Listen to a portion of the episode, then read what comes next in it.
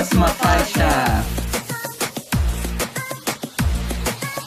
Olá! Está começando mais um episódio do Próxima Faixa. Eu com os meus álbuns preferidos aqui, Jorge Borges, quem está aqui comigo hoje. Eu que estou completamente bêbado de nostalgia, Matheus Guimarães. E na terceira ponta, quem é que tá? Eu, gente, tendo meu momento bangers. 2013 é isso, né, gente? LS! Eu tinha feito uma conta mental para saber quanto tempo demoraria pro LS citar o Bangers. E foram 48 segundos. É sobre isso. Sim, e ele citou o Bangers porque ele escolheu o tema especial de hoje para falar sobre ele. Porque hoje nós vamos falar dos álbuns que completam 10 anos esse ano. E aí, meninos, estão ansiosos para falar desse tema, Matheus? Eu tô me sentindo velho apenas. Olha, revisitar esse ano de 2013 foi bem estranho. E a gente vai fazer isso hoje no nosso tema principal. Mas antes da gente comentar sobre os álbuns que completam 10 anos esse ano, muito bom lembrar de nos seguir nas redes sociais, arroba Próxima Faixa no Instagram, no Twitter, no TikTok, www.proximafaixa.com. Você encontra notícias, coberturas de eventos e muito mais. Estamos em todos os agregadores de podcast, no Spotify, no iTunes, no Google, na Deezer, onde você preferir.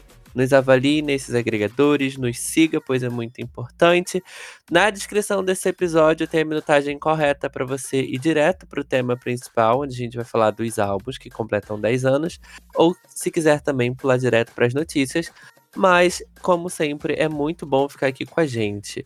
Onde estamos também, Matheus? Nós também estamos no selo LGBT Podcasters, que reúne o conteúdo de produtores LGBTs para consumidores LGBTs ou não. E seguindo aqui a nossa tradição milenar, temos uma indicação hoje, mais uma indicação de podcast que volta para a segunda temporada. Nossa indicação de hoje é o de Lugar Nenhum Podcast. Ele é apresentado pelo Léo e pelo Roba Cavalieri, que falam sobre cultura, diversidade, experiências de viagem e principalmente contam histórias de pessoas que deixaram seus países, imigrantes. É, então fica essa dica para quem aí tá pensando em viajar ou de fato emigrar de vez para outro país. É uma dica boa. Mas você, aliás, tem dicas boas de música? Tenho, gente. Temos dicas. Como vocês estão cansados de saber, a próxima faixa faz parte do time de influenciadores da Groover Brasil. E hoje é o nosso primeiro ou é o nosso segundo programa gravado no mês do orgulho? Não sei, perdi as contas. Mas trazemos aqui para vocês o Eliezer Gonçalves. O Eliezer Gonçalves é compositor, cantor, musicista, tecladista, multi-instrumentista e lançou o single Passagem, que é uma música super romântica, super fofinha, que fala sobre como a vida é passageira. Ele traz uma mensagem super reflexiva e super bonita, né, sobre os dias atuais. E tá aí na playlist de artistas para conhecer do mês de maio da Groover. Ele entrou no top 10 dos artistas mais comentados e muito importante, né? Tá trazendo essa visibilidade para os artistas né, nesse mês e em todos os outros. Então, como vocês já sabem, apoiem a ser independente e sigam Eliezer, ó, eliezer.gonçalves.oficial no Instagram. Muito que bem. Indicações maravilhosas como toda semana, mas agora eu quero falar sobre notícias e os últimos lançamentos. Bora lá, meninos. Vamos!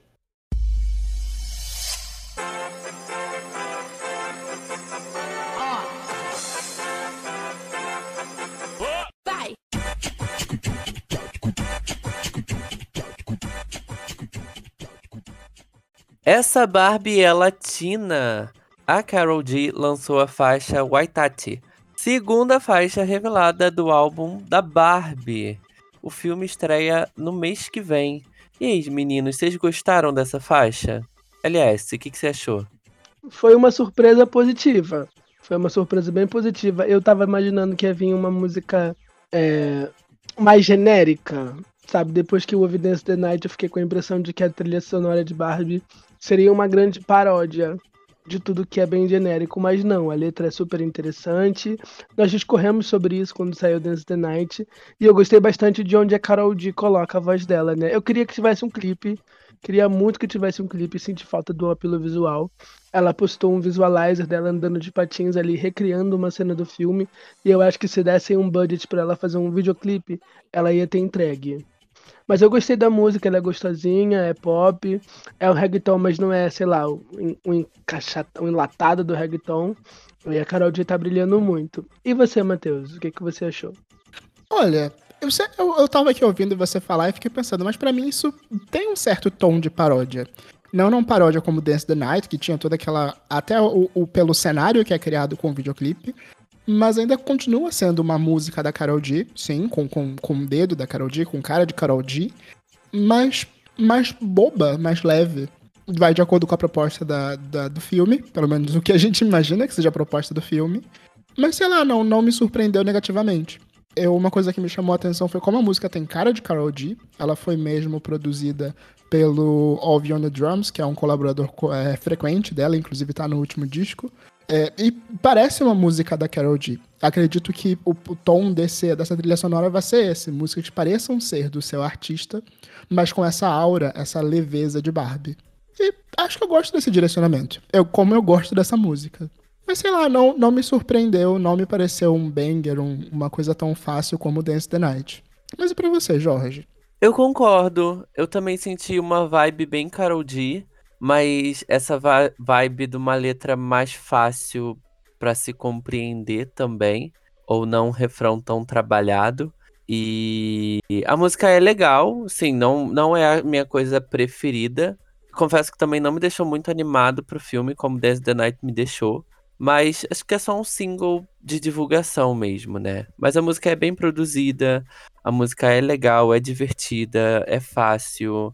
É, também me remeteu à estética Barbie. Acho que, acho que a capa do single é muito chamativa naquele rosa, né? Então te aprofunda também naquele mundo.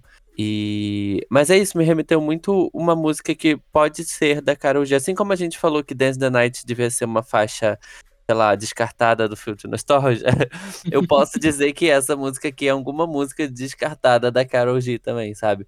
Mas é uma ideia legal, porque o artista não precisa mudar a sua identidade artística para se encaixar na trilha sonora de um filme, sabe? Tipo, muito colorido e o, o filme do ano.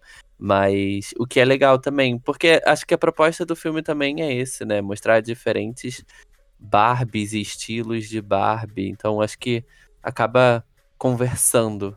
Aí uma coisa que eu fiquei pensando no meio disso é será que só algumas faixas, ou será que só talvez a faixa principal vai ter a cara do, do Mark Ronson? Porque a gente ainda não sentiu o dedo, o cara, gosto de Mark Ronson até aqui. É, né? Eu não sei. Porque essa música não foi produzida por ele? Não, não foi. E... É pelo Avion the Drums. Ele é produtor executivo, ele meio que escolheu as faixas, ele fez a curadoria. Tem alguma coisa que é produzida por ele, mas ele não produziu tudo. É tipo a Ariana Grande na trilha sonora dos Jogos Vorazes. Que ela recebeu as músicas Não era Jogos Vorazes, era de As Panteras. As Panteras. ela Eu acho que ali fez. tinha um certo dedo de, de Ariana Grande nesse som. A Ariana é. Grande também fez a trilha sonora de Jogos Vorazes. Não, foi a Lorde. A Lorde, o Coldplay ah, e a Taylor. Ninguém sai. É, informações erradas, mas é isso. Artistas que trabalham em, em, em trilhas sonoras, nem sempre eles produzem, eles são mais executivos. Vamos Momento. próxima faixa, assim, pra gente fingir que isso não aconteceu. Vamos de próxima faixa, gente. Vamos falar do The Weeknd. Ele convidou a rainha do pop, Madonna, para o single Popular, trilha sonora de The Idol. E aí, Matheus, você ouviu? O que, é que você achou? Não imaginava que a Madonna poderia voltar para esse som de R&B e mais do que isso, não imaginava que isso poderia ser bom. ai, ai, ai. Eu fiquei muito surpresa pela voz dela, tá uma voz limpa, sem as distorções que ela brincava no Mad Max. É uma interpretação mais clara, a música é muito boa. Até agora essa é a melhor coisa que saiu de The Idol. Não sei se vocês assistiram. Ainda não assisti, mas eu acredito que é uma das melhores coisas do The Idol, sim. Fiquei surpreso que eu gostei muito da música e não sei se porque eu gostei eu vi um potencial nela, mas gostei super da parte da Madonna também. Eu acho que a Madonna se encaixou muito bem com a música, com a letra, com a história, apesar de, de ser vinculada com a série. É, eu acho que a música pode ter um, um, potencial de crescimento se desvinculando da série, sabe? Mas a série é algo também que a gente poderia comentar aqui, né? The Weeknd. Mas ainda não vi. Fiquei muito focado esses dias em uma outra série, mas quero ver o que, que se saiu dessa história toda. Eu vi um comentário da, da Fernanda Ashan, da Fernanda Soares, do Hollywood Forever TV. Ela comentou uma coisa que eu acho que se encaixa muito bem. Que é, parece que a série é uma paródia da, do mundo pop, mas tá todo mundo levando muito a sério o que tá acontecendo. É, se mudasse alguns detalhes, poderia facilmente ser uma comédia. Mas não, tipo, é, é, é eufória, é uma coisa séria, pesada, densa. Mas ao mesmo tempo, é, acho Vazia. que a melhor coisa é desassociar e focar na música. É. Ai, gente, eu amei. A série ou a música? A música, a série eu ainda não. Na, eu ia falar, eu ainda não vi, mas sinceramente eu acho que eu não vou me dar o trabalho mesmo gostando muito do The Weeknd, tudo que eu vi assim, talvez eu goste, né? Que já viu aquele meme do Rotten Tomatoes, quando é tipo assim, os críticos amaram e o público odiou, eu passo distância. Quando o público gosta e os, os críticos odeiam, esse é o filme para mim? Tipo as branquelas, as meninas malvadas. Mas o público gostou? O público tá gostando, é tipo assim, um... ah, fácil. Né? Quem tá criticando só é quem entende muito de, de, de lá, porque ele mesmo zoou com a Rolling Stone, zoou com os críticos de música, zoou com os críticos de TV. Né? Ele não tá nem aí para esses críticos, por isso que eles estão metendo o, o, o pau na série. Mas quem viu, pelo menos os fãs do The Weeknd na minha timeline, estão achando muito legal, estão achando interessante. Ah, os fãs do The Weeknd, beleza. E assim, é só o primeiro episódio da série, né? Mas a música, falando de popular, eu gostei, eu achei extremamente bem produzido. Me lembrou muito o Justin Timberlake no Future Love, Future, o álbum lá que ele lançou em 2004 que é bom, Future Love, Future, Future Sex, Sex Love Songs. Isso, esse álbum aí. A minha memória hoje tá, vocês perceberam que tá maravilhosa, né? Mas é, me lembrou muito, os vocais da Madonna estão super interessantes, a letra. Eu super entendi que rolou uma química muito boa, por isso que ele ficou até animado demais e queria produzir até um álbum inteiro com a Madonna. Que, sim, o resultado. Eu tô rezando ficou... para que ele faça isso. Vamos lá, gente. o resultado ficou muito bom, gente. A, a letra é fácil, a, é uma música pop, tipo assim, não vou falar temporal, que precisa ser hit primeiro, né? Ela precisa entrar na casa da galera pra gente lembrar ela depois. Mas vai ser, tipo assim, se não hitar, não funcionar, vai ficar aquele gostinho de hino injustiçado. Eu baforei muito lavando a louça, super quero ir pra balada e já vejo ouvindo. Sim, a rainha do pop merece um hit nos anos 2020. Eu tenho essa impressão. Mas eu e acho vamos... que vai ser vulgar eu acho que não vai ser popular, infelizmente. Vamos viver uma overdose de Madonna, porque sexta-feira tem. Saiu essa música sexta passada, e nessa próxima sexta tem Vulgar, a parceria com o Sam Smith, e ainda tem outras três faixas com a Madonna no disco do Christine and the Queens. Ele tá pesadíssimo com, com a ajuda da Madonna. É isso, gente. Botaram a velha para trabalhar porque ela tem uma turnê para divulgar, né, gente? Mas vamos de próxima faixa, meu povo. É, agora vamos falar da menina que não descansa. Taylor Swift anunciou muitas coisas. Taylor Swift anunciou shows no Brasil e a tracklist da versão do seu álbum Speak Now, trazendo as parcerias com Paramore e Fall Out Boys. E Jorge, vamos lá, quantos dinheiros você gastou nessa notícia? Ai, muitos dólares, muitos dólares. Mas ainda vou gastar mais. É... Começando a falar dos shows. Fiquei muito feliz com a notícia, com uma notícia que eu não queria, mas já que ela veio, eu falei, bom, vou me jogar de cabeça e realmente estou fazendo isso. Você não queria. A gente tá ouvindo esse podcast desde o início do ano, Jorge Borges. A gente sabe que você queria. Amigo, eu não queria. o parcelamento só pode fazer em três vezes. Então, assim, você imagina o quanto eu não queria. Três vezes para pagar um ingresso de 500 reais é pra eu me matar na frente dela quando ela chegar aqui. Mas, já que vem, a gente não vai fazer desfeita, né? Então, vou sim, já comprei, vou me endividar mesmo. Não contem comigo pra nada. E, e é isso. Acredito que vai vir mais uma data. Rola uma teoria aí na questão, né, dos lançamentos lá da data. Cada, cada lugar é uma corzinha e estavam faltando duas cores, que era em relação ao Reputation e o Midnight, que era justamente antes do show do Rio. E depois do show de São Paulo, e aí antes do show do Rio já anunciou uma venda extra pro show da Argentina. E aí agora faltam falta a décima data, que seria a cor referente ao Midnight, que é depois do show de São Paulo. Então a teoria é que vem aí mais um show extra em São Paulo, formando os 10 shows na América Latina. Hum, é... Mas eu posso aí fazer um pequeno parênteses? Sim. É, vocês acham, você Jorge LS, acham que ela vai ter força de venda para isso tudo? Eu tô achando bem curioso porque na Argentina foi um super sucesso, a segunda data foi anunciada, a terceira data, né, foi anunciada dessa forma. Mas aqui no Brasil ainda não tá isso tudo. São ingressos muito caros, são espaços muito grandes e com muitos ingressos. Tem ingresso até atrás do palco. Foi a grande É. polêmica do Twitter. Será que não vai virar uma Monster Ball com ingresso saindo no picolé do, do- da Nestlé? Ah, eu processo ela. Não, eu acho que assim, Rio eu não me atreveria. Na verdade, eu acho que eu consigo ter uma opinião melhor sobre isso eh, quando a, quando a venda geral acaba, começar. Porque assim, é, eu vou falar bem rápido, né, pra não se estender muito. Até o dia 7, que foi o último dia da pré-venda, ainda tava tendo, in- ainda tem ingressos no Rio, ainda tinham ingressos pro Rio, pra cadeira superior, cadeira superior e inferior, se não me engano, pista premium inteira, pista inteira, então assim, mas eu entendo porque foi uma pré-venda pra, Lo Lover, pra quem comprou na Lover. E os shows da Lover iam ser em São Paulo. Então os shows de São Paulo, nessa pré-venda da Lover, já se esgotaram. Então agora na sexta-feira a gente tem a pré-venda da C6 Bank, que, o, que o, o maior público acho que vai vir dessa pré-venda também. E eu acho que São Paulo vai se esgotar. E no Rio, acho que vai acabar vendendo mais na pré-venda geral, sabe? A galera vai acabar pegando mais os lugares.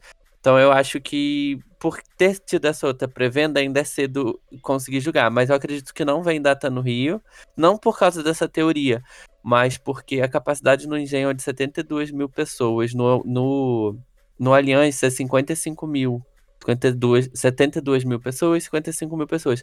Então acho que é mais fácil lotar um lugar menor do que um lugar grande, de novo. Não que ela não tenha capacidade, mas, tipo assim, eu não vou gastar dinheiro de novo, Taylor, entendeu? E aí é muito É dinheiro pra, 72 mil pessoas no Engenhão. pelo que eu vi, sim, de pesquisa de capacidade de show, sim. Capacidade pra pra jogo de futebol é 40 e pouco, quase 50. E aí tem o, Passado. o campo, né? Mas, mas assim, acho que a venda, a venda da C6 Bank e a geral vai ditar, sabe? Se vai ter. Mas eu acredito que tenha. E falando da tracklist, só pra fechar. 70 mil pessoas, eu tô muito passado. É, e o Coldplay fez três shows no Engenhão. Só que a gente fez uma pesquisa rápida e corrigindo. É, segundo uma pesquisa rápida no Google, é, a, a, a capacidade do Allianz é de 43 mil pessoas e a do Engenhão é de 46 mil pessoas. É, então, pra jogo de futebol. Para jogo de futebol, para concertos, é, são 45 mil lugares e para concertos são 70 mil. Tem mais 23.668 lugares no anel inferior, que é o campo. Que é o campo, isso. Eu acho que talvez o da Taylor seja um Ah. pouquinho menos, porque o a palco dela estrutura é, é muito grande. Isso. Isso. Mas no são mais de Allianz- 50 mil pessoas. E no Allianz a arena já é menor e tem mais bancos, né? E, e lá é uma arena só. Então, assim, o palco é tão grande que vai ocupar a arena toda e vai ser tudo premium embaixo, não tem pista comum.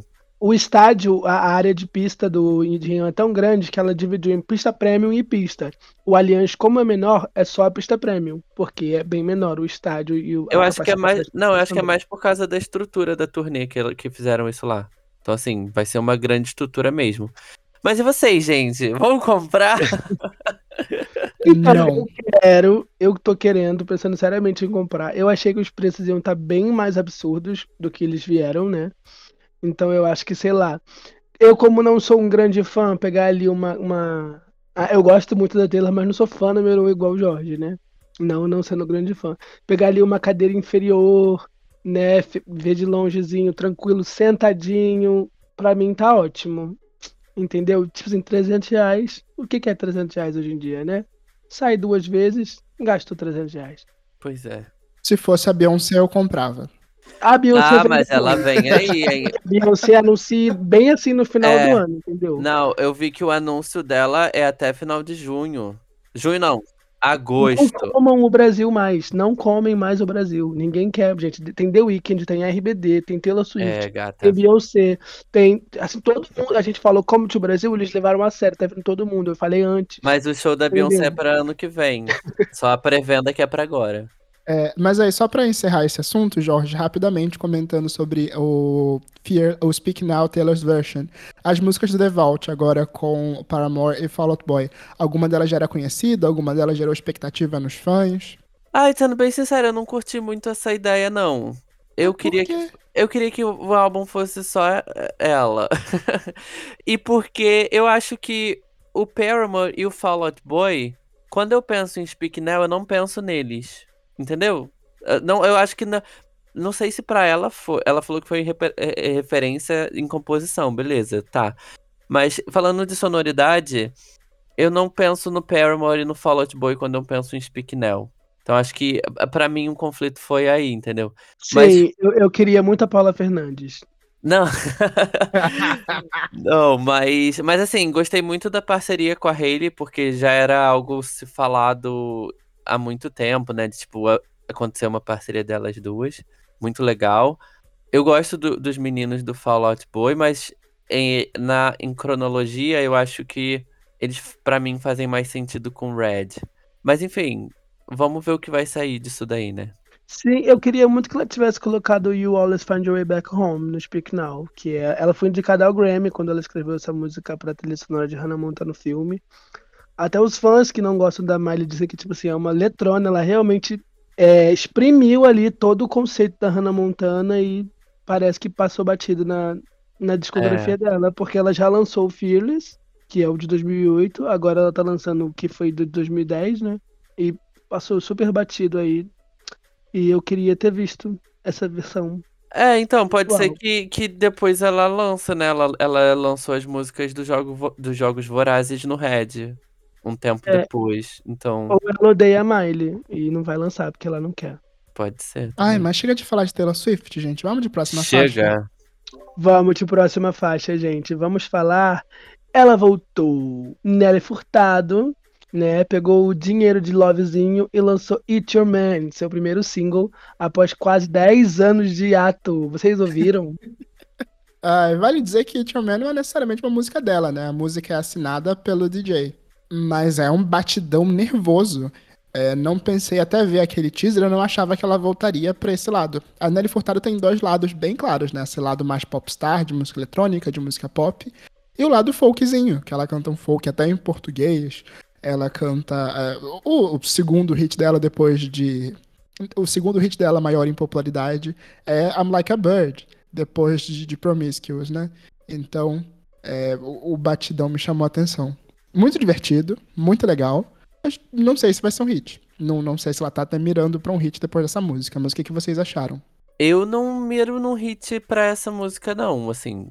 Você achou esquisita? Não, pelo contrário, eu gostei muito. Mas eu não consigo ver hoje uma música tão eletrônica do jeito que ela é se tornar tão popular, sabe? Eu acho que é um, é um batidão eletrônico essa música mesmo. E eu não consigo ver a não ser o que é um batidão genérico, tipo Kevin Harris da vida, sabe? Mas eu acho. Mas assim, eu gostei da música. Gostei muito, por sinal. Fiquei até surpreso como eu gostei. Ah, achei divertida, acho que funciona muito pra festa, pra festival, pra balada, pra essas festas eletrônicas, enfim. Porque eu achei ela realmente bem bem eletrônica, sabe? Não tava esperando. E aí eu, eu gostei, talvez, porque eu tenho uma amiga que a gente tá muito em contato agora e ela tá muito viciada em eletrônica. Então, vou- toda vez que eu vou na casa dela, tá tocando muito eletrônico. E ela fala, ai, vamos numa festa eletrônica, vamos num festival eletrônico. Então, comecei a, a trabalhar o meu, o meu cérebro a consumir esse material também. E aí eu fiquei. Eu mandei até essa música pra ela. Falei, amiga, essa aqui você vai gostar bastante, hein? Porque é bem no seu estilo. Então, mas assim, não vejo ela sendo popular, sabe? E você, LS? Você acha que vira no TikTok, aliás? Gente, então ela pode aproveitar que ela tá com o contato da Tracy e do churrasco e pedir pra eles fazerem uma dancinha, entendeu? Que é a receita do hit. Mas falando sério, é, eu adorei. Eu achei muito farofa, eu não esperava. Eu não esperava essa farofa. Eu fiquei, tipo assim, me sacudindo todinho. Ninguém tava entendendo nada na minha casa. Minha mãe teve um ataque de riso, porque eu não esperava essa farofa. Eu gostei bastante. Não conheci o trabalho do Don Dollar. Vou até dar uma pesquisada depois. Mas assim, farofona. É pra, assim, você esquecer de todos os seus problemas. Você se jogar, você rebolar, você colocar o cuscuz lá em cima. Nossa, 10 barra 10. Eu gostei bastante. Acho que vai ser um hit nas pistas de dança, assim. De, um, quando for numa festa tribal, ele vai meter ali vai levantar todo mundo. Mas não sei se, se hit, hit, assim, de TikTok, de plataforma, não. Mas que é muito boa. Eu achei, pra, pelo menos para mim, não sei se eu tava na vibe, eu adorei. Mas vamos de próxima faixa, meu povo. Vamos falar de Olivia Rodrigo. Ela iniciou uma contagem regressiva no próprio site para o início de uma nova era. Agora faltam 21 dias. E aí, o que, que vocês acham? Dá para esperar alguma coisa? Dá para ter expectativas? Eu me sinto bem cego, para ser sincero. Eu também não sei o que esperar dessa querida. Porque ela tá no hiato já há algum tempo, né? E aí não tenho muito uma referência do que, que ela vai fazer. E também toda vez que ela apareceu, ela apareceu com umas roupas horrorosas, então ficou mais difícil ainda de saber o que, que, que vem aí. Mas tá gerando essa expectativa, né? Acho que tá começando a, a trazer o olhar. Ei, gente, tô viva ainda, sabe? O que, que você espera, Liesse? Olha, eu tô, eu tô dividido. Eu não sei se ela vai é, enfatizar. Eu não sei, desculpa. Eu não sei se ela vai enfatizar a sonoridade que deu certo no primeiro álbum ou se ela vai fazer alguma coisa diferente.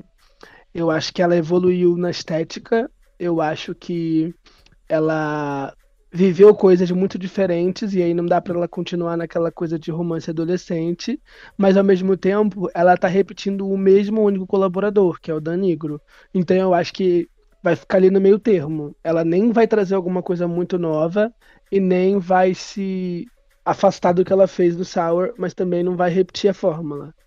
Pelo ah. que eu tô ouvindo os rumores dos insiders, ela tá, tipo assim, tá muito boa a música, tá muito pop, vai mostrar um lado diferente dela, mas talvez quem esteja esperando uma coisa diferente do Sour pode se decepcionar. E ao mesmo tempo, é, os fãs do Sour vão gostar mais de quem tá esperando uma evolução.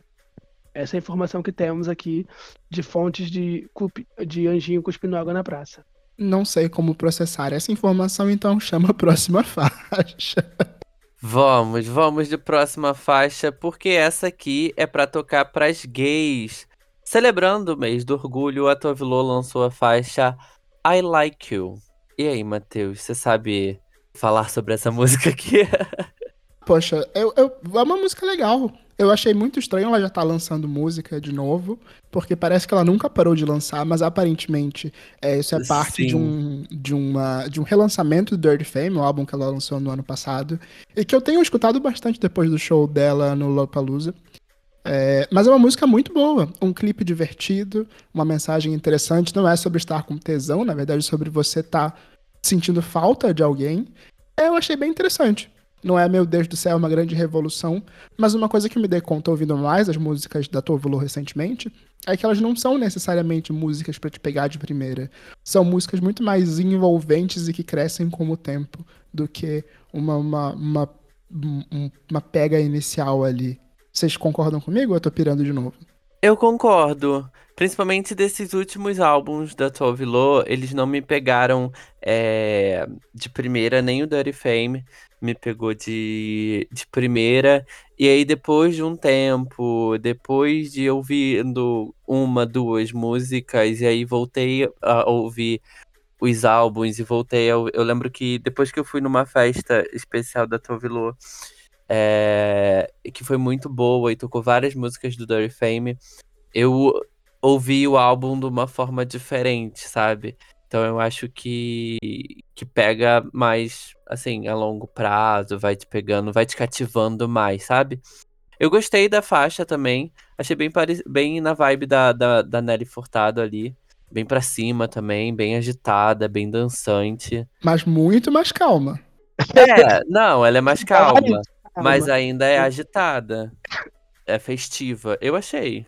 Eu achei ela, ela pop, ela é animada, mas é la la like you, la la la la like you, muito mais tranquila, sabe? Muito mais é, romântica, sabe?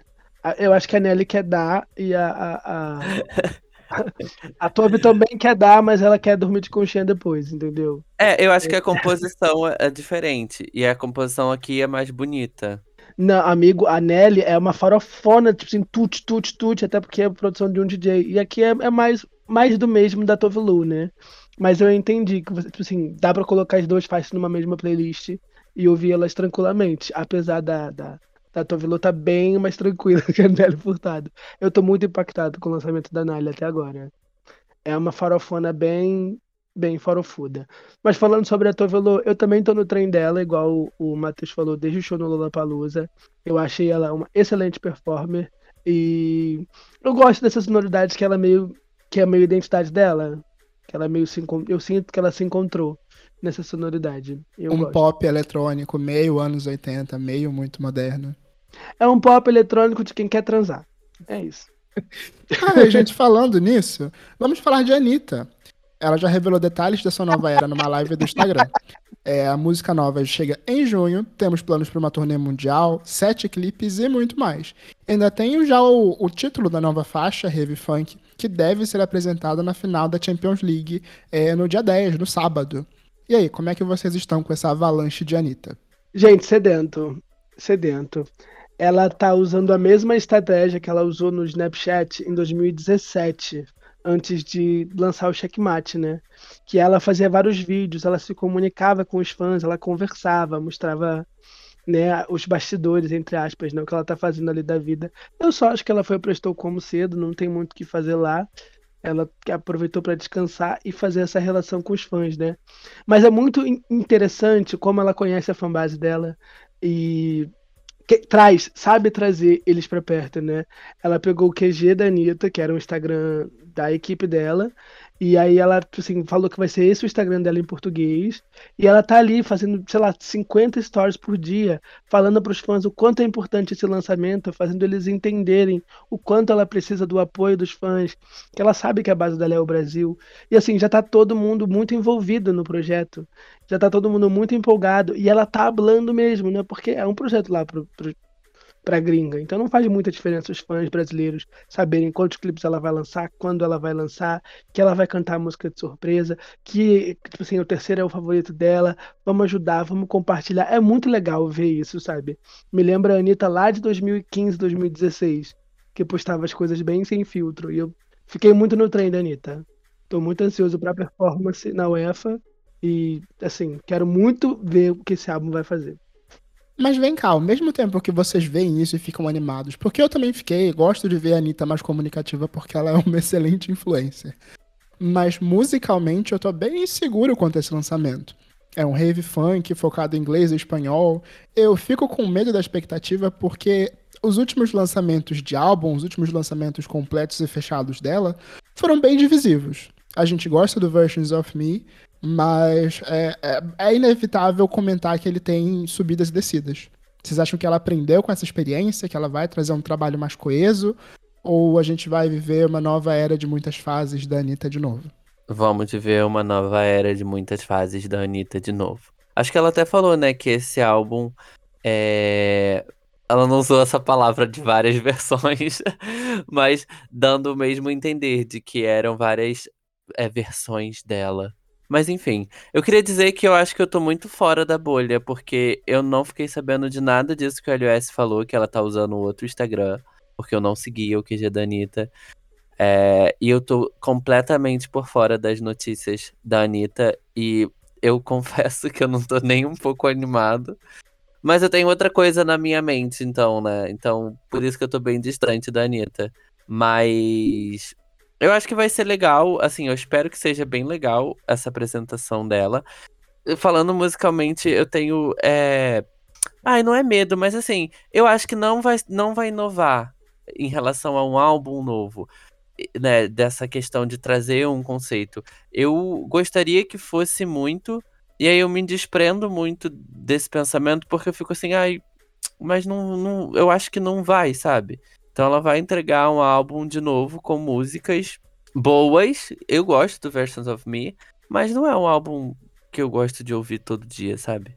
Ah, gente, a minha opinião é assim, ela tava muito animada quando ela tava falando do Girl From Hill. O conceito que ela tinha pro Girl From Hill era muito bom. E os lançamentos que ela fez não só irritaram, como estão dentro do conceito do álbum. E eu acho que é isso, ela tá naquela coisa de pré-lançamento, antes da gravadora não gostar dos resultados e se meter e querer ir por outro caminho. E não confiar no feeling dela. Aqui, pelo menos o que ela tá passando, é que é, a gravadora tá confiando no, no feeling dela, no que ela quer fazer, e disse que vai deixar. Então ela, tipo assim, tem sete lançamentos planejados, sete videoclipes gravados. Vão ser três lançamentos separados, um agora, um no mês que vem, outro em agosto que é o favorito dela, e aí esse favorito dela vai ser um, trabalhado para lançarem um álbum no ano que vem, com mais quatro singles. Essa é a estratégia dela até então. Só que, tipo assim, ela quis ouvir a gravadora, lançou Toca-me, que é uma bomba, lançou Louco, que é outra bomba, e quando ela pegou as rédeas e lançou Girl From Hill, funcionou. O conceito do álbum tava amarrado, lindo. Ah, mas não hitou. E aí eles vêm e mudam completamente pra Fake in Love e Boys Don't Cry, que são músicas que ela gosta, mas ela entende que não funcionava tudo junto. E eu, eu acho que é essa animação que ela tá sentindo, de que se as coisas funcionarem, vai dar tudo certo. E eu acho que a Republic não vai cobrar resultado com um single, dois singles lançados, né? É, eu acho que ela tá numa boa gravadora, né? A Republic Sim. é uma boa gravadora. E tá deixando tudo pronto, fazendo um planejamento. Eu acho que quando ela fala de, de, de animação, né? De, tipo assim, os fãs estão preparados, eu gosto da ideia. Mas muito que bem, então agora vamos comentar sobre o nosso tema principal, que eu tô ansioso pra falar desses álbuns. Bora lá? Vamos lembrar da Anitta no início da carreira. Oh, meu Deus. Que eu tô querendo. Você pode até só olhar, mas hoje eu quero bem. Aproveita que hoje eu tô querendo. Pode chegar e não para. Só por hoje. 2013 foi um ano e tanto. E no episódio de hoje do Próxima Faixa, nós vamos entrar no túnel do tempo e relembrar o lançamento de álbuns icônicos de 2013. Lady Gaga, Miley Cyrus, Beyoncé, Katy Perry, Lorde, Justin Timberlake, o debut da Anitta e muito mais. Muita coisa mudou nesses 10 anos? Sentimos falta dessa época? O pop deveria voltar para como era em 2013? Qual o nosso álbum e música favorita desse ano? 2013 foi o começo do fim? Eita, como o tempo passou, gente. Mas então, vem com a gente e se prepara para se sentir velho. E aí, meninos, eu já quero saber de vocês. Como estamos velhos. É, gato. E o pior que é que em vocês acham 2013 eu já não era novinho nesse mundo pop, meu Deus. Matheus, o que, que você acha desse ano de 2013? Eu vou aqui replicar a opinião de muita gente, que eu não sei se é exatamente a minha, mas é, em 2013 o que mais se diz é que foi a última era, o último momento das grandes divas do pop. A gente tinha Madonna em turnê, a Beyoncé estava ali se preparando para lançar o, o self-title, é, Miley Cyrus em alta, Demi Lovato em alta, Selena Gomez em alta, Katy Perry versus Gaga, mas depois disso foi minguando. Ai, eu não sei. O meu problema com 2013 é porque eu acho que 2012 foi um ano muito bom e 2014 foi um ano muito bom. É, 2013 não teve álbum da Taylor Swift. Aí, Não, não é nem por isso. Mas muita gente começou em 2014, 2015. E aí eu acho que é esse problema, né? E muita gente parou em 2013. Mas que assim, quem começou de bom em 2014? Que pra mim o último grande debut foi a Lady Gaga. O resto. Ah, então a Ah. gente perdeu tudo, amigo. Eu já vou soltar um aqui que tá na minha lista, que é a Lorde com Pure Heroin. É, não é o debut dela, ela já tinha lançado alguns EPs antes, mas bem ou mal era um grande momento ali, uma novidade que estava acontecendo em 2013. Nossa, demais. aconteceu ali, né? Depois ela ficou com Deus, tadinha. Ah, claro que não. o Ela foi bem melodrama é no tão melodrama. bom quanto o Pure Heroin. É até mais. Mas o impacto cultural, o Grammy que ela tirou da Miley, ninguém fala. Ah, não. Entendeu? Qualquer um tiraria o Grammy da Miley, mas o melodrama. O, o melodrama ter perdido o Grammy é muito mais impactante do que ele ter tirado o Grammy, do que ela ter tirado o Grammy da Não. Miley. Desculpa. Não, meu amor, eles nem indicaram ela porque ela era ganhadora moral. Entendeu? Aí deram pra Ai, Lorde. Deus. Mas uma coisa que é, eu odeio, eu odeio admitir, é, é a minha vontade de colocar uma sineta, uma sinetinha, um, um barulhinho fazendo alguma coisa, tipo assim, ó. Toda vez que o LS fala da Miley, posso fazer isso, inclusive. É, mas Mas isso não, peraí. admitir, me dói admitir que a Miley Cyrus foi a grande popstar de 2013. Era um ano dá- com muitas promessas, Katy Perry vindo, Katy Perry queimando a peruquinha azul, Gaga vindo com art pop com força, mas a mulher do ano foi, infelizmente, a Miley. Não, a mulher do ano, muito felizmente, tá? Isso é inegável. É, sem falar de álbuns que completam 10 anos, falar de 2013 e não citar o maior ato do ano é muito complicado. E eu nem digo o maior ato porque fez mais sucesso. Eu acho que o sucesso comercial da Kate foi muito mais prolongado. Ela é muito mais lembrada pela continuação do Prism em 2014 do que pelo, pelo lançamento ali de Horror e Dark Horse. Que foram Roar, mais tem, Roar e Dark Horse tem mais de um bilhão de plays. Exato, porque ela lançou cinco, cin- cinco singles. A Miley lançou We Can't Stop Rockin' Boy morreu ali. e a Katy Perry lançou um monte de, de, de single, né? Ela lançou Roar, depois ela veio com, com Unconditionally, depois ela veio com Dark Horse, depois ela veio com Birthday, depois ela veio com. É, hit atrás de hit, sabe? E a era teve uma longevidade muito maior, pelo menos pra mim. Mas Não. eu lembro muito Tá, mais de tá. 2014 eu lembro muito mais da Katy Perry fazendo barulho ali em 2014, um pouco antes do começo da Taylor Swift, do que 2013. 2013 eu lembro muito da Lorde, eu lembro muito do Justin Timberlake e eu lembro da Beyoncé que tomou o final do ano de assalto. É, então, acho que a Beyoncé ela fez mais sucesso por ela ter, né, an- lançado ali no final do ano, ela, ela rendeu mais em 2014, né? Fez mais sucesso ali em 2014. Mas de- a- acho que a Lady Gaga também, né, com, com art pop ficou ali em 2013 também, só coitada. Ela não ficou em lugar nenhum, na verdade, né? Ela lançou Aplause. Eu, não, eu, eu vivi por aquela, por, por aquela treta, Horror versus Aplause. Eu e no final das contas, as duas saíram perdendo no meio disso. Exatamente. Revisitando aí essa história, a sensação que eu fiquei é que foi o início do fim das duas. A Gaga ficou muito marcada com a questão do flop, isso acabou sendo uma dos pontos que acabou desandando a era art pop, além do abuso de substâncias e muitos outros fatores. E a Katy Perry acabou ficando marcada pelo sucesso. A partir do momento onde ela não fez tanto sucesso, ela foi indo ladeira abaixo e sendo chamada de flopada pra baixo. E ela é chamada de flopada até hoje, mesmo, sei lá, quando ela tava lançando This Is How We Do It e tava indo muito bem. Ah, eu acho que o, o problema é. O, da, da Kate acabou se intensificando ali por causa do Witness, né? O compreendido Witness. E aí a galera realmente. Porque a Prism foi uma era bem ok, assim. Depois do sucesso do Teenage Dreams, era muito difícil ela conseguir os feitos dele. Mas foi uma era bem estável pra ela. Aí acho que começa a desandar no final da era. E pela, também pelo tempo que levou pra ela lançar o, o Witness, né? Que o Prism Ah, é de não. 2013 e o Witness é de 2017. É, isso é Teenage verdade. Dreams é de 2000 e- é, tudo bem que é de 2010, né? Mas é porque ela tinha feito o relançamento do Teenage Dreams um tempo antes do Prims. Então ainda ficou fresco. Eu acho que a, a, a Katy Perry aconteceram uma série de coisas que atrapalham o desempenho dela até hoje, né? Teve a treta com a Taylor Swift, teve a treta com a Keisha e o Dr. Luke, teve toda uma mudança de imagem para se afastar dessas tretas que aconteceram antes, mas em 2013 ela, sim, teve um ano muito bom, pelo menos para mim. Né, o, o lançamento do, do, do Prism, a divulgação dele, que rolou até 2015 praticamente, ela fez uma turnê de não sei quantos anos, por isso que ela demorou para lançar outro álbum.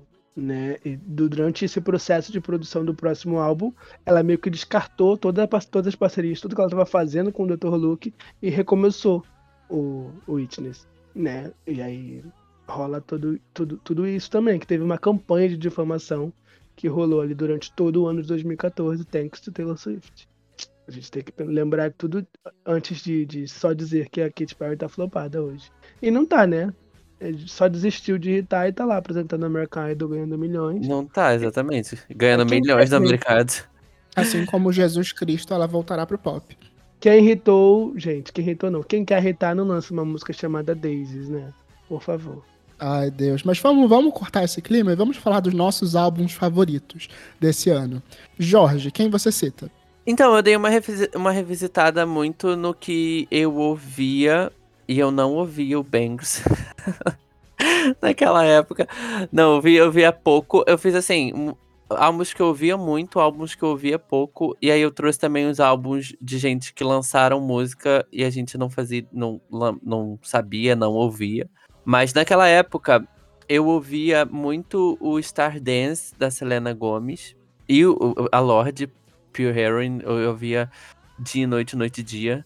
E aí eu lembro que eu ouvia o Pure Heroin e eu via o AM do Arctic Monkeys, que também foi lançado em 2013. Então eu fazia esse combo de. Meu Deus, olha como eu sou, sei lá, gótica depressiva. Alternativa. Alternativa. E você, LS? Chocando um total de zero pessoas, o Bangers, obviamente. ah, isso tá ótimo. Mas eu ouvia muito o 2020 Experience do Justin Timberlake. E ouvia muito o debut da Anitta. Muito. Ai, gente, eu não ouvia muito o debut da Anitta, me desculpe. E eu tenho esse, esse CD, tá? Só pra. Físico? Físico. Meu Deus. Eu tenho esse CD físico, mas eu não escutava muito naquela época, porque. Ai, não é muito bom, né? Eu lembro que na época ele era bem divisivo, porque ele era, sei lá, meio camp. Tinha as músicas pop que a gente gostava, que faziam sucesso, que tocavam na rádio, mas as pessoas tinham uma resistência muito grande em falar: nossa, isso daí é bom, isso é uma música legal, eu tenho orgulho de ouvir isso. É, Ela foi virar essa chave do pop pra ser. para entrar de fato na bolha do pop, ser bem consumida com, com, pela, pelo pessoal do pop mesmo, abraçada com orgulho, que eu digo só no Bangers, praticamente. Nem no É. ritmo perfeito. Ah, gente, não. Cachorro eu tenho em casa, fica só olhando, menina má, zen, tá na mira. Aí eu baforei muito esse disco. Mas os fãs da Miley, eles, eles também ouviam e falavam de igual pra igual? Ah, eu tava falando da Anitta, gente. Não, não, sim, eu tô falando se nessa bolha pop, na sua bolha pop, com as pessoas com que você convivia, ela era tão aceita quanto qualquer outra cantora pop? Porque esse conceito não existia tanto. Ela era uma coisa totalmente fora do que a gente estava esperando.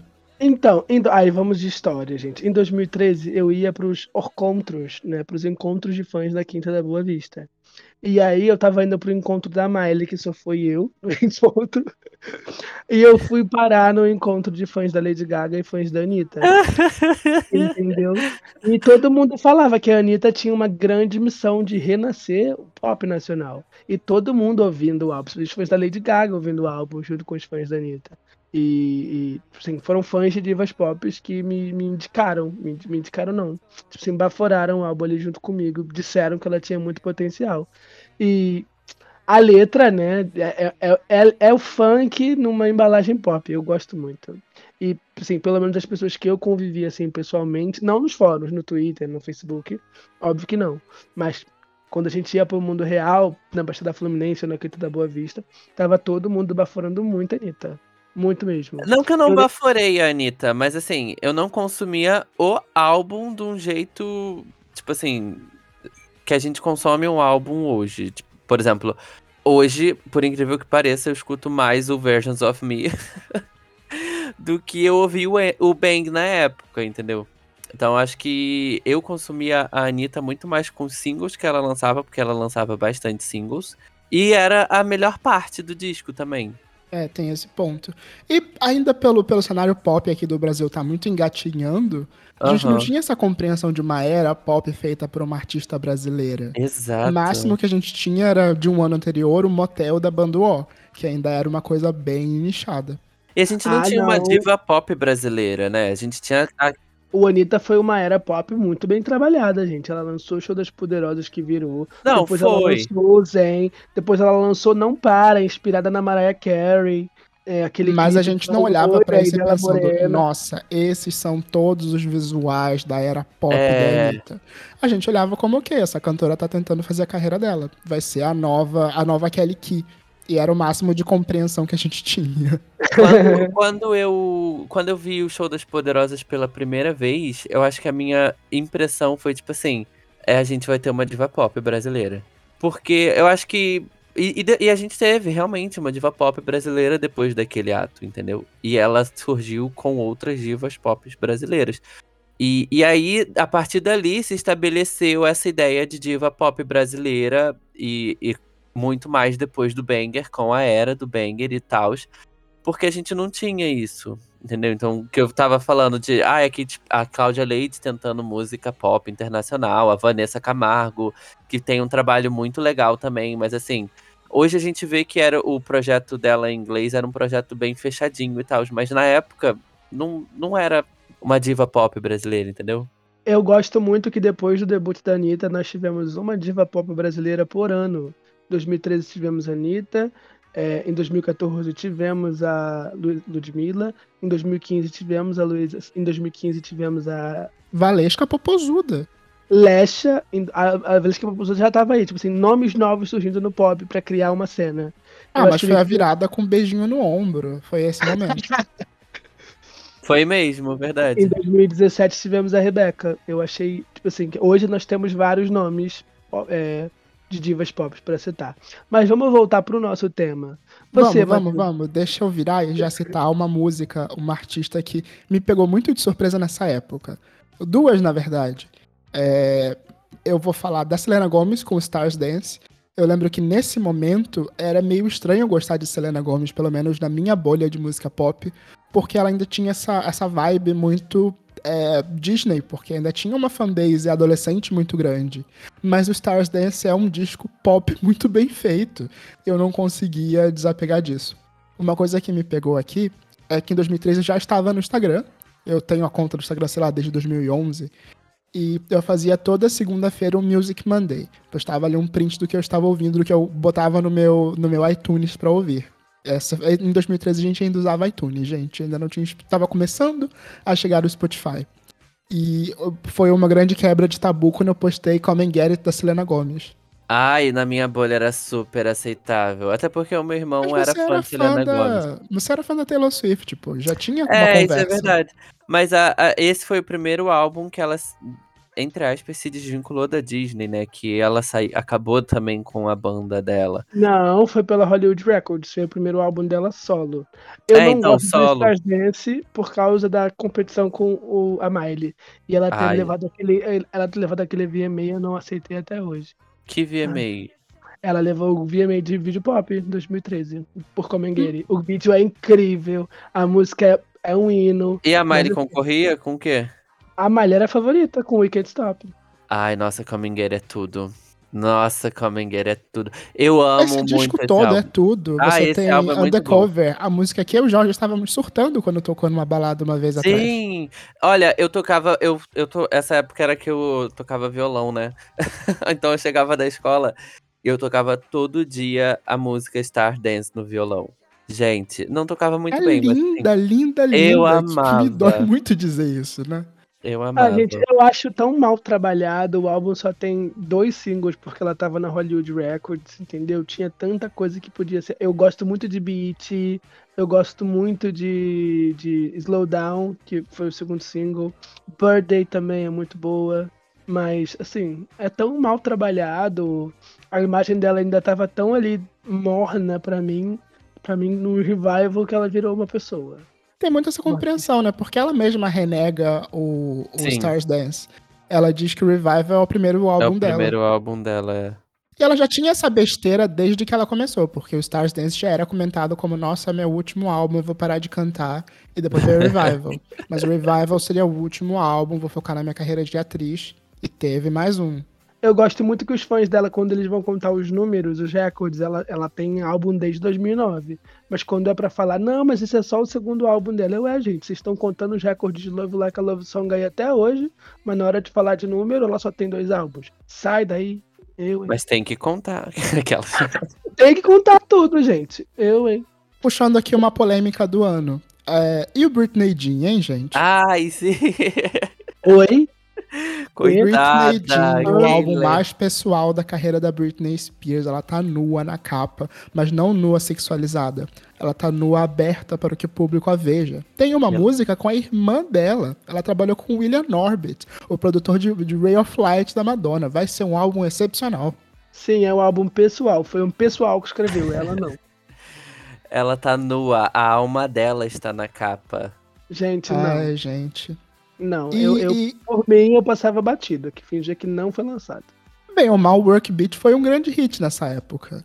É, a gente ainda Foi tava mesmo. vivendo esse resquício da, da- do impacto do Will.i.am nas divas pop.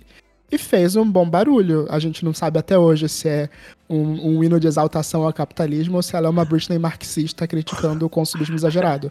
Mas tá aí. Mas militou de algum jeito. Pra algum lado ela militou. A gente só não sabe qual. É, você quer um corpão, vai trabalhar, vadia. Ela tá falando pra tudo, entendeu? Meritocrática. É, Não, é tipo assim, você quer malhar, vai trabalhar. Você quer um carro, vai trabalhar. Você quer qualquer coisa. Você quer um Bugatti, você quer um Maserati. Você quer ser a Britney Spears, vai trabalhar. Entendeu? Alguém devia falar isso pra ela, né, hoje em dia. Olhando com esse, com, com, com nossa visão de hoje, talvez esteja, seja, seja aí uma, uma referência a isso. A forma como ela era forçada a trabalhar de forma Uhum. forçada na esperança de ter alguma conquista. Ah, como a gente encontra o conceito, né? É só. a gente Ai, força, a gente Eu posso força. fazer um TCC só sobre o Britney Jean. Vamos fazer esse episódio, gente? Gente, não, não Ó. faça isso comigo. Mas quem lançou o álbum em 2013 foi a Ariana Grande. Yours truly. Foi o debut dela, gente. Foi um Eu bom lembro que o debut. lead single, é, The Way, ele foi dado de graça na, na iTunes. E meio que todo mundo que tinha que usava iPhone nessa época, que usava iTunes, tinha essa música instalada. Uma excelente forma de Oh, fazer todo mundo ouvir a Ariana. Grande. É, gata. Então, Ah, eu não ouvia muito esse álbum na época. Eu gostava dos singles. O mesmo caso da Anitta. Ah, eu, o dedo eu baforei muito. O álbum é muito bom. Porque eu já gostava muito da Ariana Grande por causa do, do Victorious. E eu falava, gente, a Ruivinha vai virar. Essa vitória não tem sal nenhum, gente. Era isso. E o álbum é muito bom. O álbum é bom. Eu ainda ouvia de forma estranha, tipo a Selena Gomes. Eu fui consumir ele melhor depois do My Everything. Que aí eu já tava familiarizado com ela, e ela lançou o My Everything, e eu falei, ai, vamos dar uma chance de novo pra aquele álbum lá. Mas é um álbum bom, tem coisas legais nele. Não, não, ele é muito bom. Almost is Never Enough é muito boa. É, Tattoo Heart, eu acho que foi a minha música favorita dela durante muito tempo. Writer, ela já falando que gostava de dar lá em 2013 e ninguém entendeu. Ninguém, todo mundo fingiu que não viu. Baby I, piano. Baby, E, ai, assim, legal. vocalistíssima, perfeita. E eu tô descobrindo agora que tem uma versão em espanhol de The Way com J Balvin. Gente, Nossa. não sabia. É, ainda nas Exacts, um outro que a gente não pode deixar de fora é o Demi da Demi Lovato. Esse daqui já era o Ai, segundo gente. comeback dela, depois Polêmico. do Unbroken. Esse foi olha, polêmico. A gente aclamou esse álbum quando a gente fez o especial da Demi. E sempre que eu vejo a tracklist, eu fico pensando, é, é- é- era difícil, mas isso aqui é muito bom. Hard Attack, Made in USA, Neon Lights, I, I Really Don't Care. A gente não pode negar que tem hit. Tem hit. Ai, pra mim, eu gosto muito desse álbum, assim, eu tenho uma memória afetiva muito boa com esse álbum, principalmente porque tem uma música que ela lançou, disponibilizou recente, recente não, faz uns anos na, nas plataformas digitais, que é I Hate You. Gente, esqueci, ninguém sai. I, Hate You, Don't Leave Me. Don't Leave. Nossa, eu baforava muito essa música no colégio. Muito, muito, muito. E, mas eu gosto desse álbum. As pessoas geralmente não gostam, né? E eu lembro que na época eu falava, nossa, eu adoro Without the Love. E a galera era tipo, nossa, essa é a pior música do álbum. E eu fiquei tipo, gente. Mas é, é- é, as pessoas estavam certas. Não, ai, é muito legal. Eu, eu, eu acho um bom álbum. Eu, é porque ele é um álbum muito diferente, né? É tipo, é um álbum experimental no sentido de que. Experimental no música- sentido mais comercial possível. É, mas uma. Mas é tipo um versus da Anitta, que cada música é uma diferente da outra. É um- uma sonoridade diferente da outra. É até aquela Two Pieces, por exemplo, é uma música bem diferente da Demi. Teve uma que. Da, não, acho que não foi daqui, não. Acho que foi do Unbroken, que ela lançou com o Sam Smith um tempo depois também. Mas, Ai, é, mas, é- mas eu lembro de- dessa. da galera não gostar por causa disso, porque era um álbum É. muito diferente. Eu não, eu lembro que, tipo assim, a Demi é igual Dengue, ela só hita no Brasil. E aí eu lembro que o pessoal diminuía muito o disco, porque, tipo assim, a Selena Gomes horror. e a Miley estavam hitando muito, e a Demi, tadinha, ninguém ligava. E, mas assim, Heart Attack, Made in USA, Nightingale, É, really Don't Care, o álbum é muito bom, é um álbum pra curtir. Eu não entendo até hoje por que, que a Demi é, não fez o mesmo barulho, não fez o mesmo sucesso. Eu acho que ela é uma vocalista muito melhor, mesmo gritando às vezes. Eu acho que ela tem um apelo visual muito interessante, a era pop era super legal. Ela tava na Hollywood Records, tava, mas a Selena também tava. E a Selena lançou, é tipo assim, ela lançou quatro singles, a Selena lançou dois e fez muito mais barulho. Né? Parece que nunca deram o mesmo investimento, o mesmo investimento, a mesma atenção que deram para as outras, para Demi. A Miley meteu o pé dela e conseguiu fazer o pezinho de meia. A Demi, nossa, Heart Attack é tão boa. Você é tão boa. Really Don't Care é tão boa. Mas ao mesmo tempo é tudo tão. Por mais que a mensagem seja séria, parece tudo tão genérico.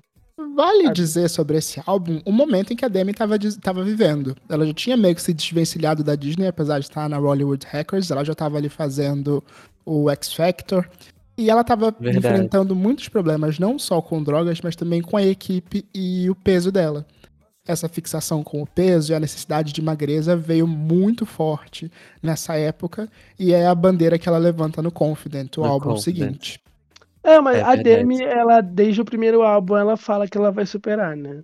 Esse é o grande slogan dela. Oh, meu Deus. Ela, Ai, vamos cortar esse papo e vamos falar de outra coisa? Vamos falar dos homens. A gente tá falando muito de mulher. Mas bem ou mal, nessa época, a gente tinha o Bruno Mars, que tava ali Não tinha, trabalhando. Gente. Ele tava trabalhando no Orthodox Jukebox, que foi lançado em 2012.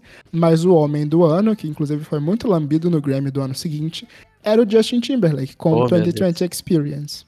Oh, gente, pra mim ele só lançou Mirrors desse álbum, que é a única que eu lembro.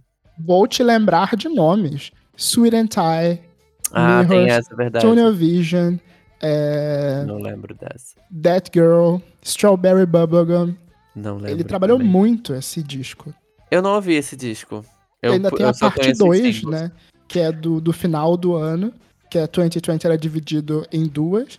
Aí não, tem TKO. A segunda, parte, a segunda parte de Te Ignora, né, gente? Que é muito ruim. Ele deixou. TKO ainda fez um sucessinho. Mas é ruim.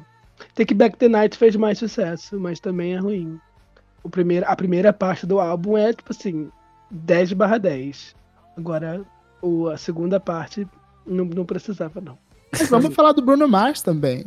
Que ok, o Orthodox Jukebox foi lançado lá em 2012, mas ele é de dezembro de 2012. Em 2013 ele trabalhou When I Was Your Man, que agora a Miley Cyrus trouxe de volta para trabalhar no single de Flowers.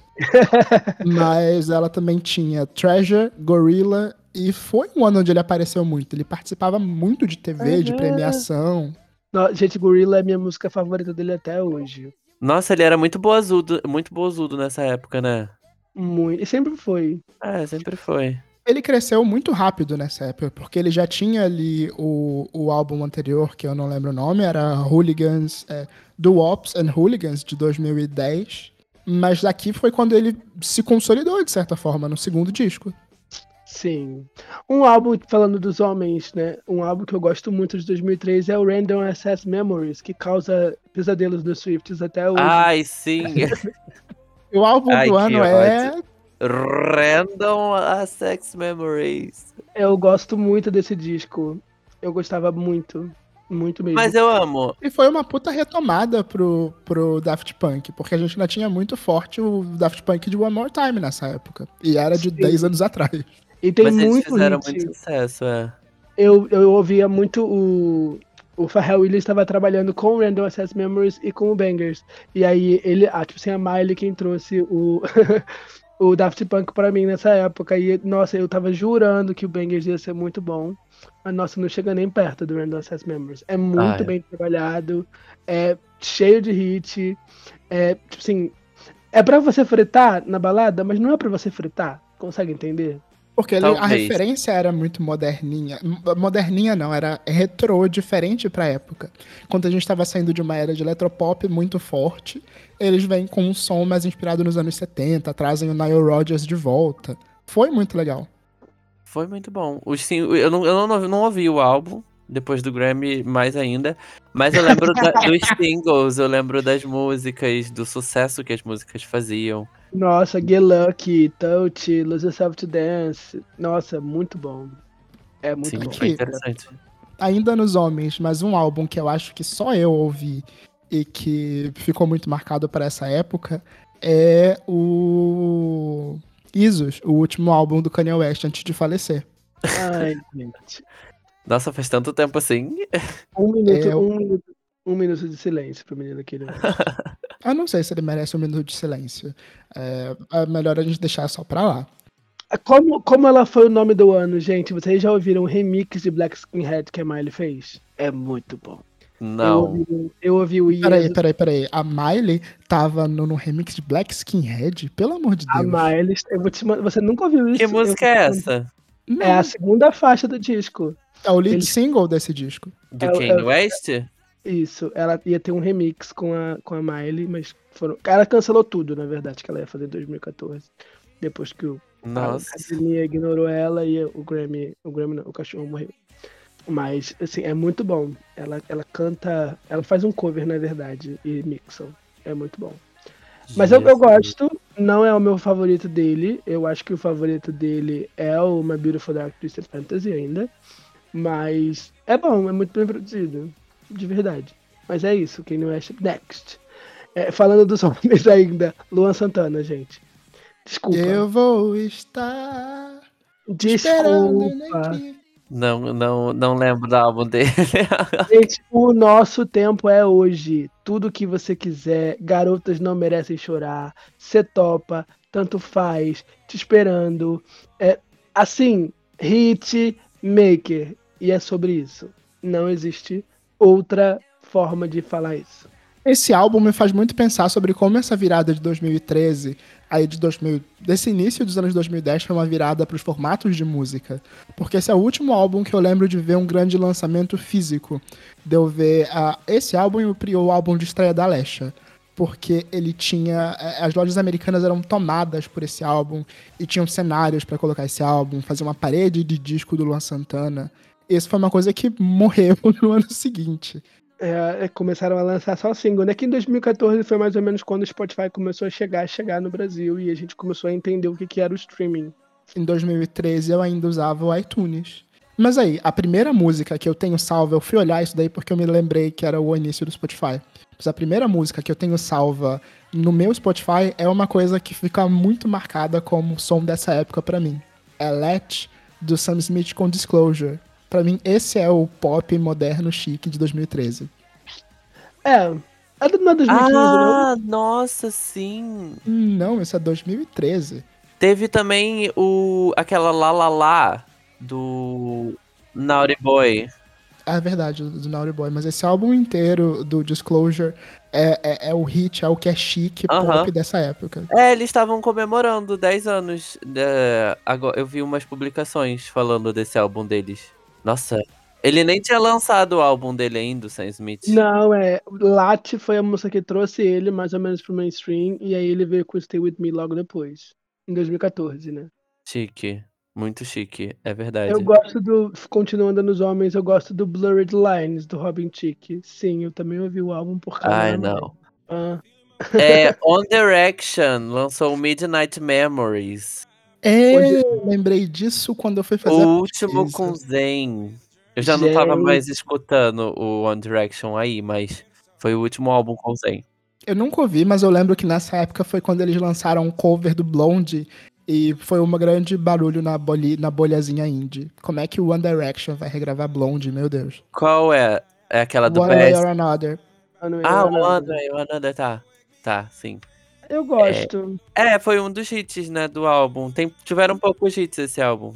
Na época eu não ouvi, mas ouvindo hoje eu te, se tenho uma sensação de nostalgia. Como é que pode? Story of My Life, You and I, Midnight Memories, sabe? São músicas que me remetem muito a essa época. E eu assim, Sim. não, não fez parte da minha vida pra eu me sentir tão próximo. É, eu sou mais próxima do- dos primeiros álbuns deles. Daqui eu já tinha largado de mão. Vocês já estavam velhos pro One Direction. É, aquelas. Mas Fifth Harmony também lançou o seu comeback. Seu comeback não, né? Lançou seu debut EP em 2013. Qual é a música do Fifth Better Harmony época? Together. Miss Moving On. Ah, não, ninguém ligou. amigo. Oh, Não faço Ninguém ideia. Sério? Não, Não. elas começaram a ser alguém lá no Reflection 2015. Quando É, sim. Ah, pra mim, eu sou eu vale a pena, entendeu? Que É. mesmo que não. Tipo, Ok, que elas eram muito novas pra trabalharem a imagem delas de qualquer jeito mais sexy, mas eles infantilizaram demais também, né? Porque apesar da Camila ser novinha, a Dinah era uma cavalona já. A, a, É, A a Lauren já era mais velha também. a sim. Lauren já era mais velha, então todas elas de lacinho na cabeça, sainha de debutante, na, ficou muito ruim. Worth it tudo pra mim. Eu começo a, a prestar atenção nelas a partir do álbum seguinte, que é o, o É, Reflection. Que tem Boss, é, tem que, que Sledgehammer. foi o primeiro álbum delas, o Não, Reflection. é, e aí quando elas viraram gente, que eu, eu É. O, o Better Together foi o EP. Que aí tiveram Miss Moving On. E acho que, outro, o, acho que outro single era Me My Girls. Não lembro. E aí elas trabalharam isso durante todo esse ano 13, 14 e 2015 lançaram o Reflection. Acho que o Work é até de 2014, né? Não.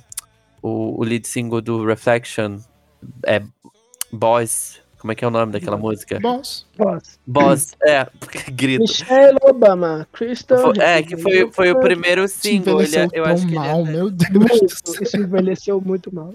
Demais, demais, demais. Mas o que, o que eu vi também que Little Mix também lançou o seu álbum de estreia em 2013. Eu não ouvia elas lá na. Não, segundo álbum, em 2013. E Que o foi o Salute. Mi- Ah, Salute, Salute, já era conhecido. É, mas eu não, eu não ouvia naquela época, não. Fui conhecer bem depois. Nossa, super passou muito, muito longe de mim. Muito longe mesmo. Eu acho que a gente já tá indo pro final do episódio, mas a gente não comentou o suficiente sobre o self-title da Beyoncé, que chegou numa, no finalzinho do ano e roubou todas as atenções. Ai, foi tudo. Foi Natal Foi tudo. ou Ano Novo? Não lembro. Era dezembro, era o iníciozinho de dezembro. Ah, eu achei que era na virada do ano. Nossa, foi tudo. Gente, eu tava na rua, do nada, pá, amanhã, Beyoncé, álbum visual. O quê? Eu acordei e um amigo meu tinha mandado tipo umas 30 mensagens. Pelo amor de Deus, olha a Beyoncé, o que a Beyoncé fez. Gente, ela lançou do nada. Do nada, tava em, do nada tava em todas as páginas. Beyoncé, álbum visual, meia-noite, o quê? Aí, de novo, Do voltando nada. pro iTunes. Eu lembro que eu abria a loja do iTunes e a Beyoncé era a capa de todo, tudo. Ela comprou o iTunes inteiro. Então não tinha outros artistas nas indicações, nas músicas, nos lançamentos. Era só a Beyoncé. E foi meio que aí que o iTunes morreu, né? Depois veio o Tidal, acabou. Grito. Gente, eu, eu baforei muito. Eu lembro que na época eu tive que ir na Lan House ver todos os clipes. E olha como ela não era mercenária na época. Não, não, ela lançou os clipes no Tidal, eu me corrijo. não, né, não, eu- não. Ela lançou os clipes no iTunes e você tinha que comprar essa porcaria toda. Então, não, eu lembro que eu, eu assisti todos os clipes, eu tive que ir na Lan House assistir todos os clipes. E agora eu não lembro se eu tive que entrar em algum site pra ver ou se ela tinha postado tudo no YouTube ou ela só foi postar tudo no YouTube depois. Eu lembro de ver os clipes também, mas assim, eu não paguei nada. É, não, ela postou, é, é o que eu ia falar, porque depois ela lançou o Tidal e ficou mercenária. Mas o Beyoncé, todos os clipes estavam disponíveis. Fez muito barulho porque todos os clipes estavam disponíveis pra todo mundo assistir. No. no é, foi o Lemonade no, na Isso, plataforma. o Lemonade foi exclusivo. O Lemonade já, não- já. O Spotify já era forte e não tinha o Lemonade no Spotify. Sim. Mas, mas o, o, o Lemonade foi filme, não foi? Qual foi que teve um filme pra HBO? Tinha, é, isso, o próprio Lemonade. Ah, eu, o, o, o HBO, eu vi, o Lemonade eu vi no HBO. Agora o Beyoncé eu vi tudo no YouTube. Normal. Pra encerrar esse episódio, gente, porque a gente já super estourou o tempo, eu trouxe uma listona de músicas e de álbuns que não estão no, na lista que o LS trouxe no roteiro, mas a gente faz um toca ou a gente faz um toca ou ficou no passado. O que, que vocês acham? Ai, pode ser. Tem, um, tem uns aqui tam- também, se você não citar, eu puxo. Então vamos lá. É, já começo com uma coisa que ficou muito marcada pra essa época: o estouro de Aluna George com Body Music. Toca ou ficou pra época? Ficou pra época. O Aluna George estourou. Tem que- Inclusive, a Aluna George lançou um clipe hoje com a Pablo Vittar. Só a Luna, porque não tem mais o George. Mas é, é, você entendeu. Mas assim, nem ouvi isso aí. Uh, e o comeback do David Bowie com The Next Day. Ficou pra época. É excelente até hoje. Ouçam. Eu não. não também não O self-title do Paramore. Paramore. Ah, eu tinha esse na lista. Eu gosto desse álbum. Apesar deles não gostarem, né? Apesar deles não gostarem, eu gosto. É o álbum que tem os hits deles, né, gente? Que tem os hinos deles. É Eu porque foi com, com o cara lá que saiu, né? Acho que nessa época eles já eram só dois, eu não lembro ao certo. Não, eram três. Aí saiu o querido lá, e aí en- entrou- voltou o outro querido antes que não tava nesse álbum. Ah, é uma confusão. É. e o La Família 2013 do Charlie Brown Jr.? Meio que é o último álbum deles, né? Nossa, eu não lembro desse. Que vergonha. É o último álbum com o Chorão. É... Mas enfim, e o Alive da Jessie J, o momento da Jessie J careca. Ah, tava esse na minha lista também. Eu gosto desse álbum. Eu gosto. Mas aconteceram tantas coisas ali naquele álbum também, coitada. E as pessoas não gostam de uma diva pop careca. Não gostam. tá chamando de burguês uma mina careca. Gente, Charlie Brown, um álbum de 2013. Ele fez muito sucesso na minha escola. É isso, ele tocava na rádio da escola e era muito bom. Entendeu? Eu tô, eu tô vendo aqui a letra. A letra não, tô vendo aqui a tracklist pra ver se eu lembro da música que eu gostava, mas eu não estou lembrando de nome. E a Jessie J, eu baforei muito, pra mim ela ia irritar muito e não irritou, então eu fiquei triste.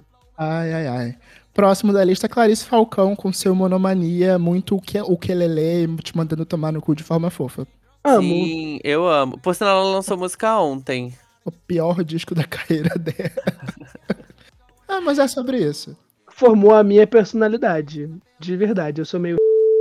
É por causa da monomania. Uma personalidade psicótica, né? Isso, meio assim, ah, se esse bar fechar, ele não vem. E as Girls, vocês lembram das Girls com o álbum Ouça Girls? Ah, Um eu ia, hit Monkey See, Monkey Do. eu ia trazer elas, mas eu falei, ai não, é muita humilhação. eu lembro, eu, eu escutava, sabia? Pelo menos os singles que elas lançaram. Eu pensei, ai, vai que dá. Bom, mas não, não durou nem meses, né? É isso, eu, eu, Pior eu que o fiz a mesma coisa. Eu fiz. eu fiz a mesma coisa que o Jorge. Eu falei, gente, se eu sou gay, entendeu? É uma girl band brasileira. Se isso aqui irritar e eu estiver fora da bolha, eu vou ficar muito puto. Ouvi na força do ódio, que eu achei muito ruim. Falei, não, não é possível que isso hit, não. E eu, eu ligava a televisão, tava toda hora tocando no Multishow Acenda a Luz. Eu falei, gente, mas é só essa música que tem de boa, não tem mais nada. E foi isso mesmo, morreu aí, morreram novinhas. Pra cortar o clima. E o álbum Sim, da Sandy. Ai, para, eu amo. Tava aqui na Eu minha amo. Tava aqui Eu na minha também. lista também. Porque eu falei, cara, o que que eu tava ouvindo em 2013? E aí eu, cara, aquele álbum era bem legal. Eu ouvia muito esse álbum, ainda mais porque eu estudava com uma amiga que era muito fã da Sandy, que ainda é. Então a gente escutava isso muito na escola. Eu só acho que o álbum foi mal trabalhado, né? Eu acho que Morada. Ai, mas é a investiu Sandy, amigo. Ela não, que, não Ela quer. não quer trabalhar, É. ela trabalhou dos zero aos 20 anos, coitada. É. Não, mas não- mal trabalhado de que ela podia ter feito mal, mal coisa. É que eu acho que aquela dos 30 é a pior música do álbum que ela podia usar pra trabalhar, entendeu? E o álbum tem músicas muito boas. Aí ficou Ah, assim, sim. nossa, a Sandy fez 30 anos. E não é sobre isso. Todo Ela mundo já tinha 30 anos. Exatamente. Agora, Bloco Negro, gente. O Jay-Z lançou o Magna Carta Holy Grail, um dos melhores álbuns dele. Acho que eu não ouvi. Eu não lembro se eu ouvi. Eu também Ah, não. não, ouvi sim. Ouvi muito. Ouvi bastante. Tem feat com a Beyoncé, tem feat com o Justin Timberlake, tem feat com o Frank Ocean. Ouvi muito. Ouvi muito, mas assim, uma música para os gays, entendeu? Jay-Z me deixa muito O. Drake lançou Nothing Was The Same. Também foi um grande disquinho dele. Foi o primeiro álbum dele? Eu acho que não. Ah, então eu tô confundindo. Não, o primeiro álbum dele foi o, Take, o Take Care, né? Que ele já tá. tinha Ah, tá, tá, tá, tá. com- Esse, eu, eu ouvi mais esse do que, o- do que esse outro. Então, Aqui eu, no assim, não dizendo que eu ouvi, mas eu preferia, e aliás, e nem dizendo que eu me importo também, mas eu É. preferia quando o Drake era assim, um rapper normal, em vez de ser esse monstro dos streams que ele é hoje. Mas ele é? Ele paga, ele é. É, Eu ele que paga, ele é, pessoas porque os dois últimos álbuns dele não foi não, amigo. Só, Eu só tô depois que ele fez agradecendo o Pix. muito. Agradecendo muito que as pessoas enjoaram dele, aparentemente.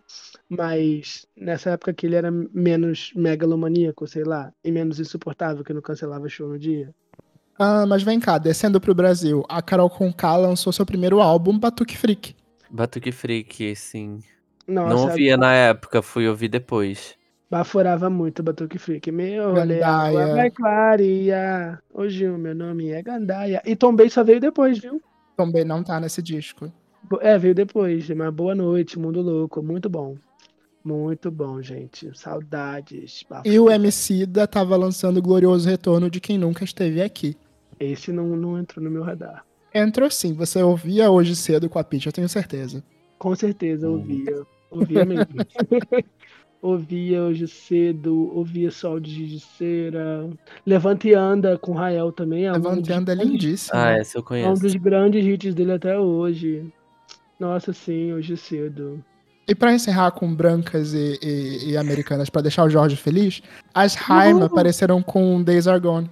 Sim. Aí o Jo- o Jorge não ficou tão feliz. Que Eu não, eu não, eu não, eu não ouvia. Eu, esse álbum eu cheguei até a ouvir, que foi o primeiro álbum delas, mas eu não acompanho a Ryan, não acompanhei elas. Mas os shows delas foram muito bons no Mita, por sinal.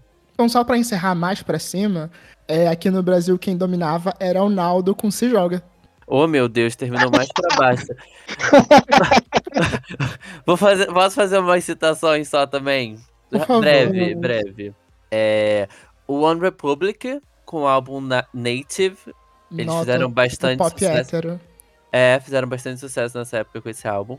Eu baforei muito. Posso tentar adiantar o próximo? Ah, Eles e o início do Imagine Dragons. não, Imagine Dragons é de 2012. Ah, Mas eles fizeram sucesso em 2013 com Radioactive. Mas Fall Out Boy, o primeiro álbum deles, o Save Rock and Roll, foi um ano também. fala o primeiro álbum? Foi, acho que foi, não foi?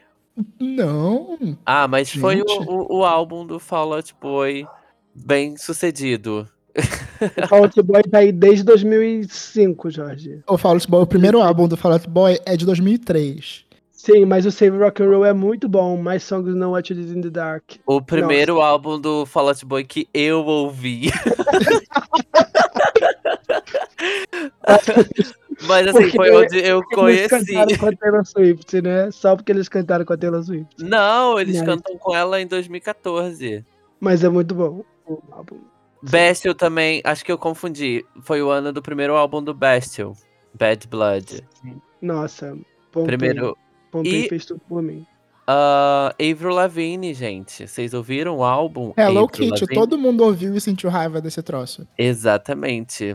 Hello Gente. Kitty. Minosaiku Arigato Kawaii. Nenhuma condição. Não tenho saúde pra esse álbum da, da, da Avril Lavigne. Mas eu tenho Pior certeza que tinha vou- potencial. Que ela lançou aquele videoclipe, Here's, Here's Ne- to Never Growing Up, fazendo referências à carreira. Tinha um potencial, mas depois que o álbum lançou, perdeu todo o potencial. É porque Ah, a promessa era, a a Avril Lavigne vai voltar pro rock, gente, esqueçam Girlfriend. E aí vem É. Hello Kitty. Hello Kitty, exatamente. É uma tristeza. É uma tristeza. Minhas citações. Eu gosto muito do álbum True, do AVC, que tem o grande hit Wake Me Up. Quem nunca Pop ouviu. hétero. Pop hétero, sim. E eu gosto muito do álbum. Ah, não, é de 2012, o The Haste, do Macklemore Ryan Lewis, que eu anotei a musiquinha Thrift Shop. E eu gosto bastante. Mas é de 2012, que eu tô vendo o álbum aqui no, no, no TikTok. No TikTok não, no Spotify. Ninguém. É isso, gente. Temos um episódio gigante com muita nostalgia. Nossa, falamos de muitos álbuns, né? Quem diria? Pra quem criticou 2013, muitos Vocês não álbuns. criticaram 2013, criticaram o nome do ano, que foi a Miley Cyrus. Pã. Tiveram tantos álbuns é, que a gente lembrou que a gente até esqueceu. Sim. Pra finalizar, gente, o Dead Power do Will.i.am. Vamos finalizar, acabou o vamos programa, finalizar. gente. Acabou, até, semana que vem. semana que vem. Tchau, tchau. Um beijo. Este podcast faz parte do movimento LGBT Podcasters. Conheça outros podcasts através da hashtag LGBT Podcasters ou do site www.lgbtpodcasters.com.br.